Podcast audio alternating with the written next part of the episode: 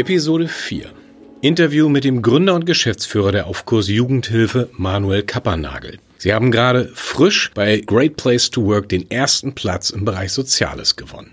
Seine Kernaussage? Gerade im sozialen Bereich der, der Fokus nicht auf Mitarbeiter liegt. Das habe ich bis heute noch nie verstanden. Ich werde es auch, glaube ich, nie mehr verstehen, weil es ist ja naheliegend, dass ich die Leute unterstützen muss, empowern muss, die einen, einen hochgradig emotional belastenden Job machen, die äh, sollte und will ich unterstützen.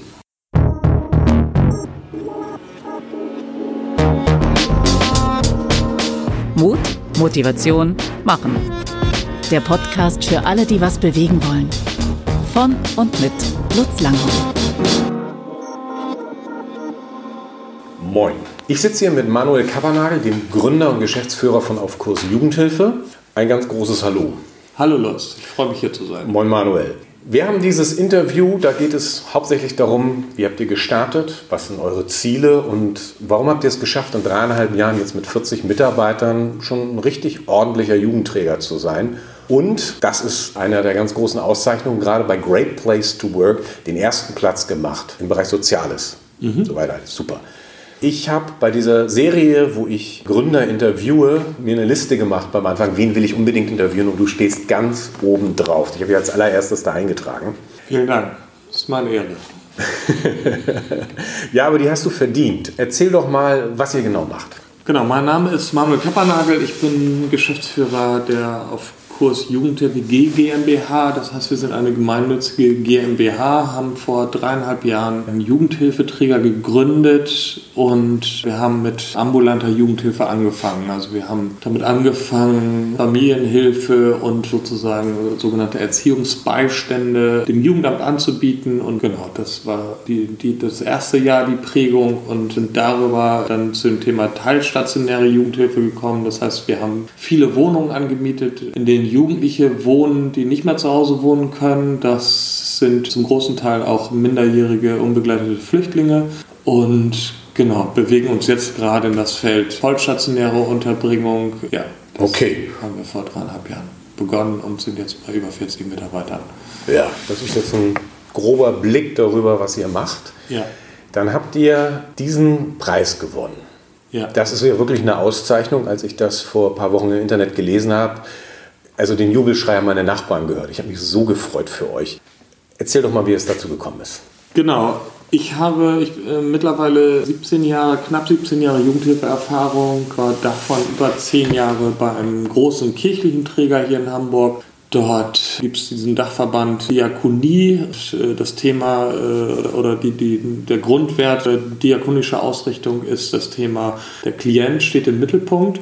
Mhm was ich an sich als ein, ein hohes Gut und eine, eine, eine, schöne Ausrichtung ansehe. Was mir dort immer gefehlt hat, äh, war das Thema, wo steht der Mitarbeiter, wo äh, hat der Mitarbeiter seinen Platz als Mensch, als aktiver Teil dieser Unternehmung. Und das haben wir vor dreieinhalb Jahren uns quasi über die Tür geschrieben. Besonders das Thema Partizipation. Also ich arbeite aktiv im Unternehmen mit. Genau, jeder, der bei uns durch die Tür läuft, äh, geht unter dem Thema Partizipation durch und daran anhängt auch das Thema Glück am Arbeitsplatz. Wie können wir den Arbeitsplatz gemeinsam, also wir alle zusammen äh, so gestalten, dass, dass er uns nachhaltig eine, eine hohe Zufriedenheit, also die Rahmenbedingungen für, für eine hohe Mitarbeiterzufriedenheit zur Verfügung stellt. Mhm. Das heißt, du hast Paradigmenwechsel da durchgeführt vom Kunden, dem Klienten im Zentrum zum Mitarbeiter. Genau.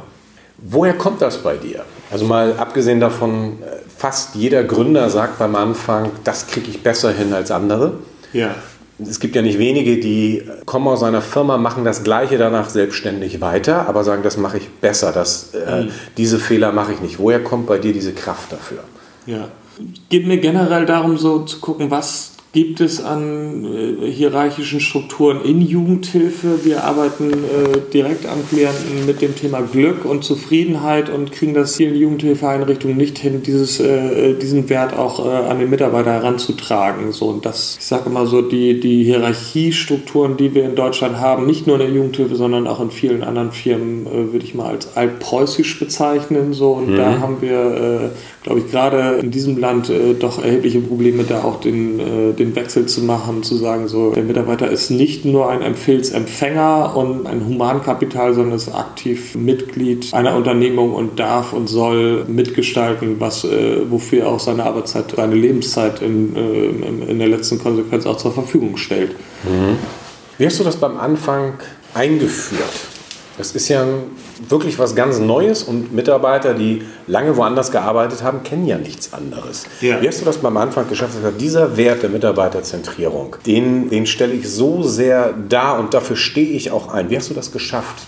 Also ähm, am meisten über, über mein Verhalten, über mein Führungshandeln und das sah in der Praxis dann so, äh, so aus, alles noch sehr wackelig und sehr unstrukturiert. Äh, Sitzungen, gemeinsam Dienstbesprechungen, heute heißen sie Navigationssitzungen, wirklich äh, darauf zu achten, so okay, was ist, äh, was ist die Lösung des Problems und wer gibt die Lösung des Problems überhaupt vor? So bin ich als Leitungskraft derjenige, der das zwangsläufig vorgeben muss? Oder äh, gebe ich Entscheidungen auch äh, in die Richtung ab, wo auch wirklich die Kompetenz sitzt? So, also wenn mich mhm. jemand fragt, ob ich, äh, ob er Briefmarken kaufen darf, als Beispiel, äh, dann stelle ich die Frage zurück: So, warum äh, denkst du, bin ich obwohl ich Geschäftsführer bin, warum nicht kompetenter in dieser Entscheidung, die Entscheidung besser zu treffen. Das ist jetzt, jetzt so, ein, okay. so, so, ein, flapsiges Beispiel, aber das wäre wär so eine Sache. Also wer, wer hat wirklich die beste Kompetenz für die jeweilige zu treffende Entscheidung?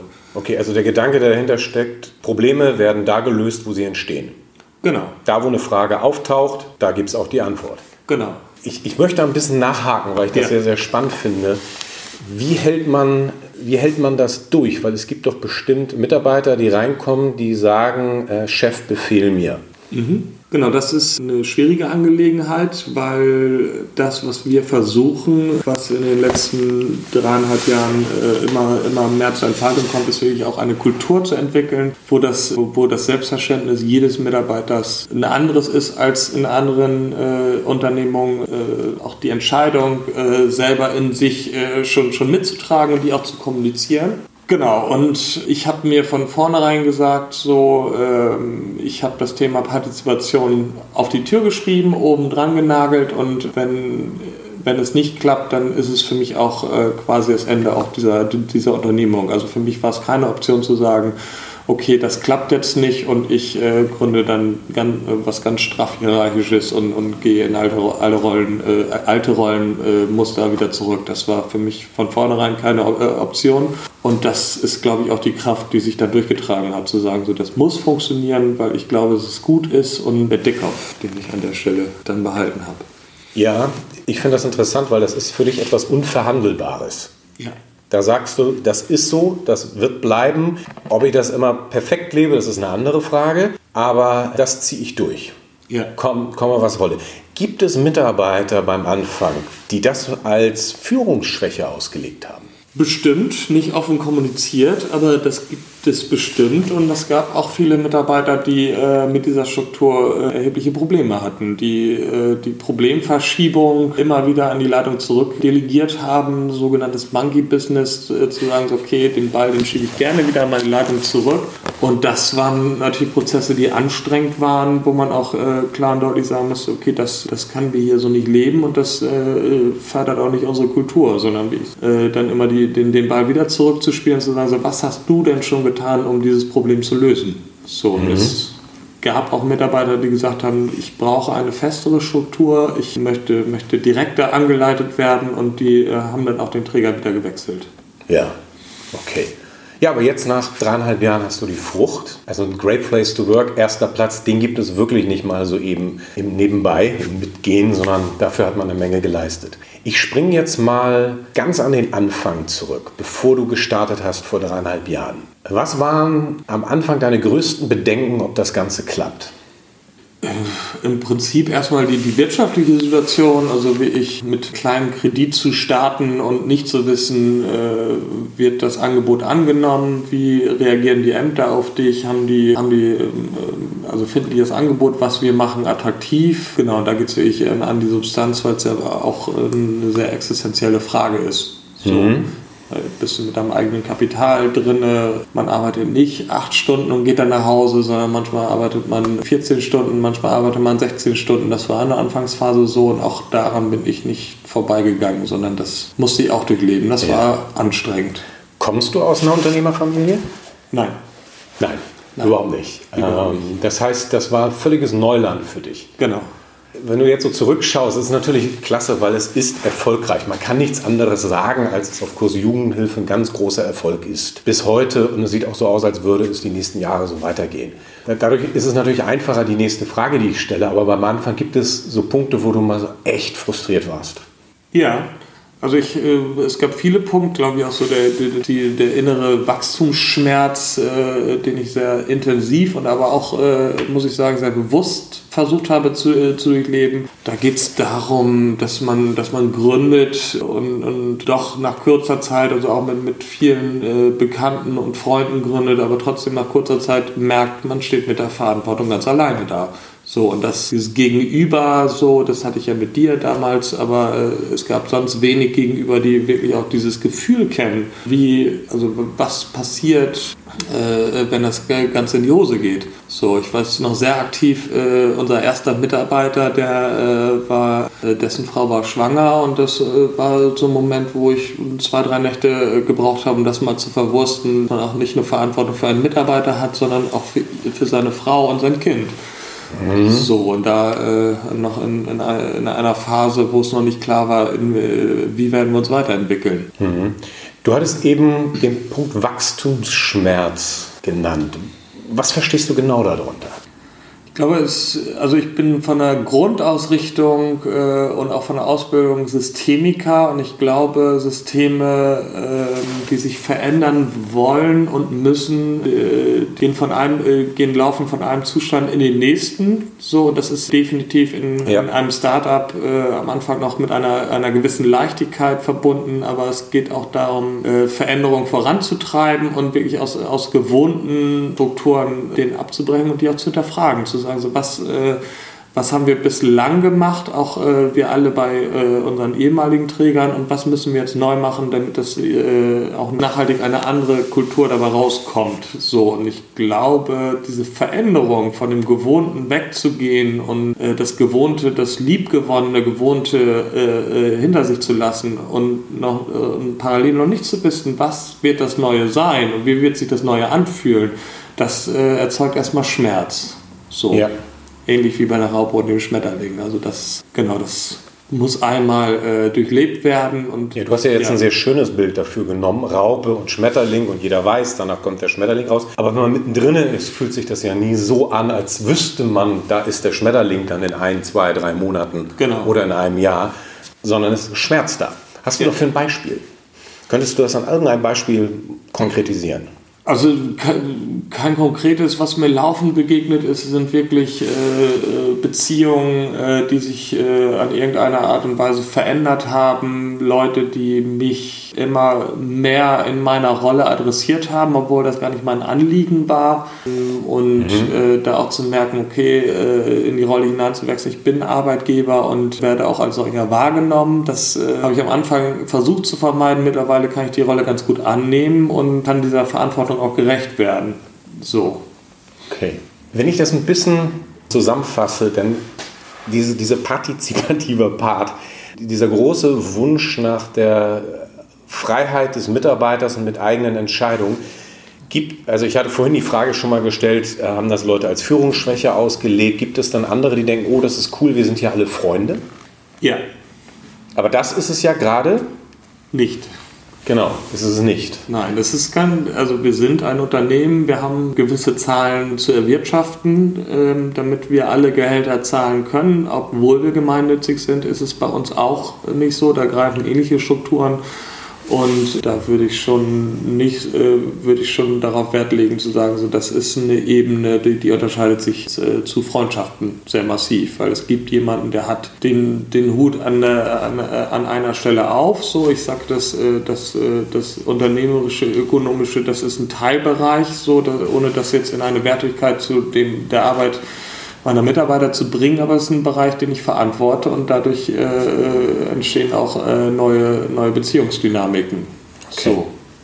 Und diese, ja, dieser Veränderungsschmerz, das ist für dich auch ein Beispiel von Raupe zu Schmetterling, wo du dann richtig drin stehst. Genau.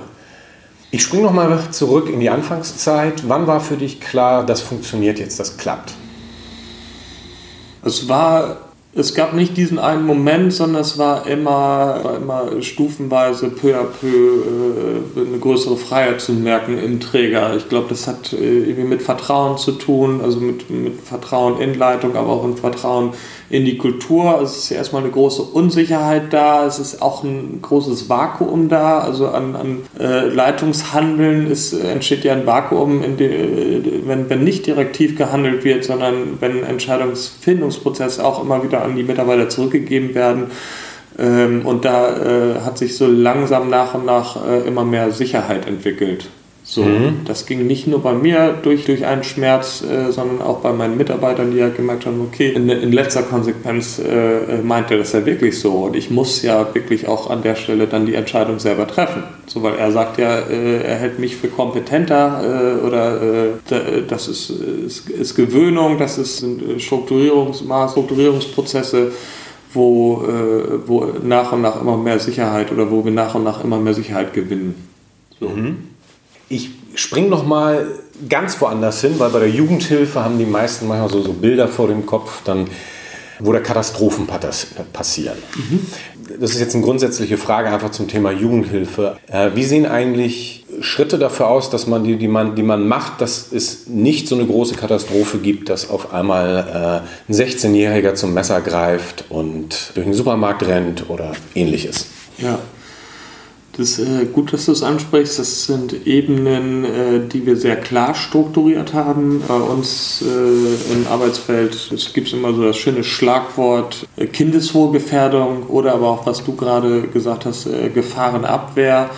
Äh, das sind Sachen, die wir nicht demokratisch entscheiden, sondern da haben wir wirklich Fachkräfte, die, die in dem Moment die Entscheidungskompetenz haben und da auch die Entscheidung treffen. Also ich glaube, es wäre unverantwortlich zu sagen, wir entscheiden äh, demokratisch, ob ein Kind aus einer Familie herausgenommen äh, wird oder nicht, weil das wird der Familie oder wird dem Fall überhaupt nicht gerecht. Mhm. So. So, also was wir an Partizipation anbieten, da geht es ganz klar um, um die äh, Gestaltung unseres Unternehmens, um, um die Gestaltung unseres Arbeitsplatzes, welche fachliche Ausrichtung wir uns bewegen wollen und Möbeljahr und äh, Fortbildung, das sind alles Sachen, die wir äh, entscheiden wir partizipatorisch. Aber äh, in, in, Kinderschutzfällen äh, und anderen Fällen, da gibt es auch ganz klare Ansprechbarkeiten. Okay. So, jetzt springe ich wieder zurück zu dieser Frage Unternehmer werden, wo ich beim Anfang einmal gesagt habe, gibt es das ähm, in der Familie. Aber du bist jetzt wie alt? 36. 36, dreieinhalb Jahre gibt es auf Kurs. Knappes Dreivierteljahr, bevor ihr losgelegt habt, hast du angefangen zu planen. Aber wann war für dich der Punkt da, wo du sagst, ich werde Unternehmer? Ich war vorher bei meinem äh, ehemaligen Träger schon äh, Teamleitung, Teamkoordinator ähm, und habe dort schon gemerkt, dass mir das Thema Leitung und Führung Spaß macht. Also wirklich äh, an einer Stelle zu sitzen, wo ich äh, bewegen kann und verändern kann. Das ist aber noch ein ganz anderer Schritt. Also zwischen, ja, du nix gerade, zwischen reingehen in Leitung ja. und das zu machen, aber dann zu sagen, das mache ich selbstständig, das mache ich als Unternehmer. Das ist ja noch ja. eine ganz andere Dimension. Ja. Das war ein sehr naiver Prozess. Also da bin ich irgendwie äh, reingerutscht. Ich hatte ganz viele Bewerbungsverfahren mit anderen Trägern. Ich hatte auch Angebote mit anderen Trägern, habe mir aber die Kultur angeguckt und habe gesagt, so jetzt bin ich in einem gewissen Alter, in einer gewissen Lebensphase und, und sehe aber das, was ich, also die Überzeugung für dich, die ich einstehe, die sehe ich bei, bei diesen Trägern, von denen ich Angebote hatte, habe ich dort nicht gesehen. Und das war für mich der Moment zu sagen, so, okay, äh, ich probiere das einfach mal aus und gucke, was passiert. Ob das funktioniert, ob das äh, trägt. Genau, und da bin ich äh, dann wie die Jungfrau zum Kinde dann darauf gekommen, mich selbstständig zu machen und genau. Noch okay. nicht in der äh, kompletten Bewusstheit, was, was das überhaupt für mich bedeutet, was das für, für meine Beziehung, meiner Partnerschaft bedeutet, sondern einfach ja, so langsam nach und nach reingewachsen. Schön. Gibt es noch was, wo du sagst zum Thema Gründung, hey, da gibt es eine Geschichte, die möchte ich unbedingt teilen? Gründung macht Spaß und Gründung ist anstrengend. Also ich glaube, wenn man gründet, dann äh, muss man sich auch bewusst darüber sein, dass, es, dass man sehr viel Privatheit aufgibt, zumindest in der Anfangsphase, dass man da schon auch dickköpfig sein muss und stur äh, die gewisse Leidenschaft mitbringen muss. Äh, das muss ich an dieser Stelle sagen, weil alles andere wäre unverantwortlich. Aber es macht am Ende Spaß, weil das, was ich jetzt aufgebaut habe mit meinen Mitarbeitern, ist was eigenes und das gibt es so, glaube ich, auch nicht nochmal in Deutschland. Und das ist schön, weil das ist ganz viel von mir und äh, darauf bin ich stolz. Okay. Ich fand das eben so spitzig, so, so, ähm, so interessant weil du dickköpfig und stur gesagt hast. du kommst mhm. ja aus dem sozialen Bereich. Mhm. Und da hat man soziale Kompetenzen, die sind sehr stark im Vordergrund, dass man Kommunikation lernt, dass man Interaktion lernt, dass man führen lernt. Und ich glaube, dieses dickköpfig und stur, das gilt nicht unbedingt für die meisten, sondern mhm. andere, die müssen genau diesen anderen Part, der für dich aber wahrscheinlich selbstverständlich ist, mhm. weil du den die letzten 20 Jahre sehr stark entwickelt hast. Mhm entwickeln. Also das ist ja sehr unterschiedlich, aber da war der Punkt, wo du für dich gesagt hast, das muss ich lernen, dieses Einstehen dafür, durchziehen, durch den Schmerz durchgehen dabei. Ja. Okay, super. Ich habe noch eine persönliche Frage. Wenn man, wenn du dein Leben so zurückschaust, auch beruflich, gibt es Lieder, Songs, wo du sagst, die beschreiben dieses Gefühl, wie ich Sachen angehe? Ja, schwierige Frage. ähm, Vielleicht streichen wir die auch komplett. Es gibt, gibt bestimmt Songs, die mich begleitet haben. Ähm, äh, ich würde da eher so das Thema Energie äh, äh, und so weiter und so fort, also nicht so textlich gebundene Lieder. Äh, aber Lieder, die mich begleitet haben, das waren Lieder, die, die, haben, die, die haben Bezug zu Aufbruch, die haben Bezug zu äh, Rebellion, was es ja auch im weitesten Sinne ist, also gegen Bestehendes zu rebellieren. Genau, ich würde jetzt einen Song nennen, das wäre Rage Against the Machine, äh, Bullet in, in Your Head.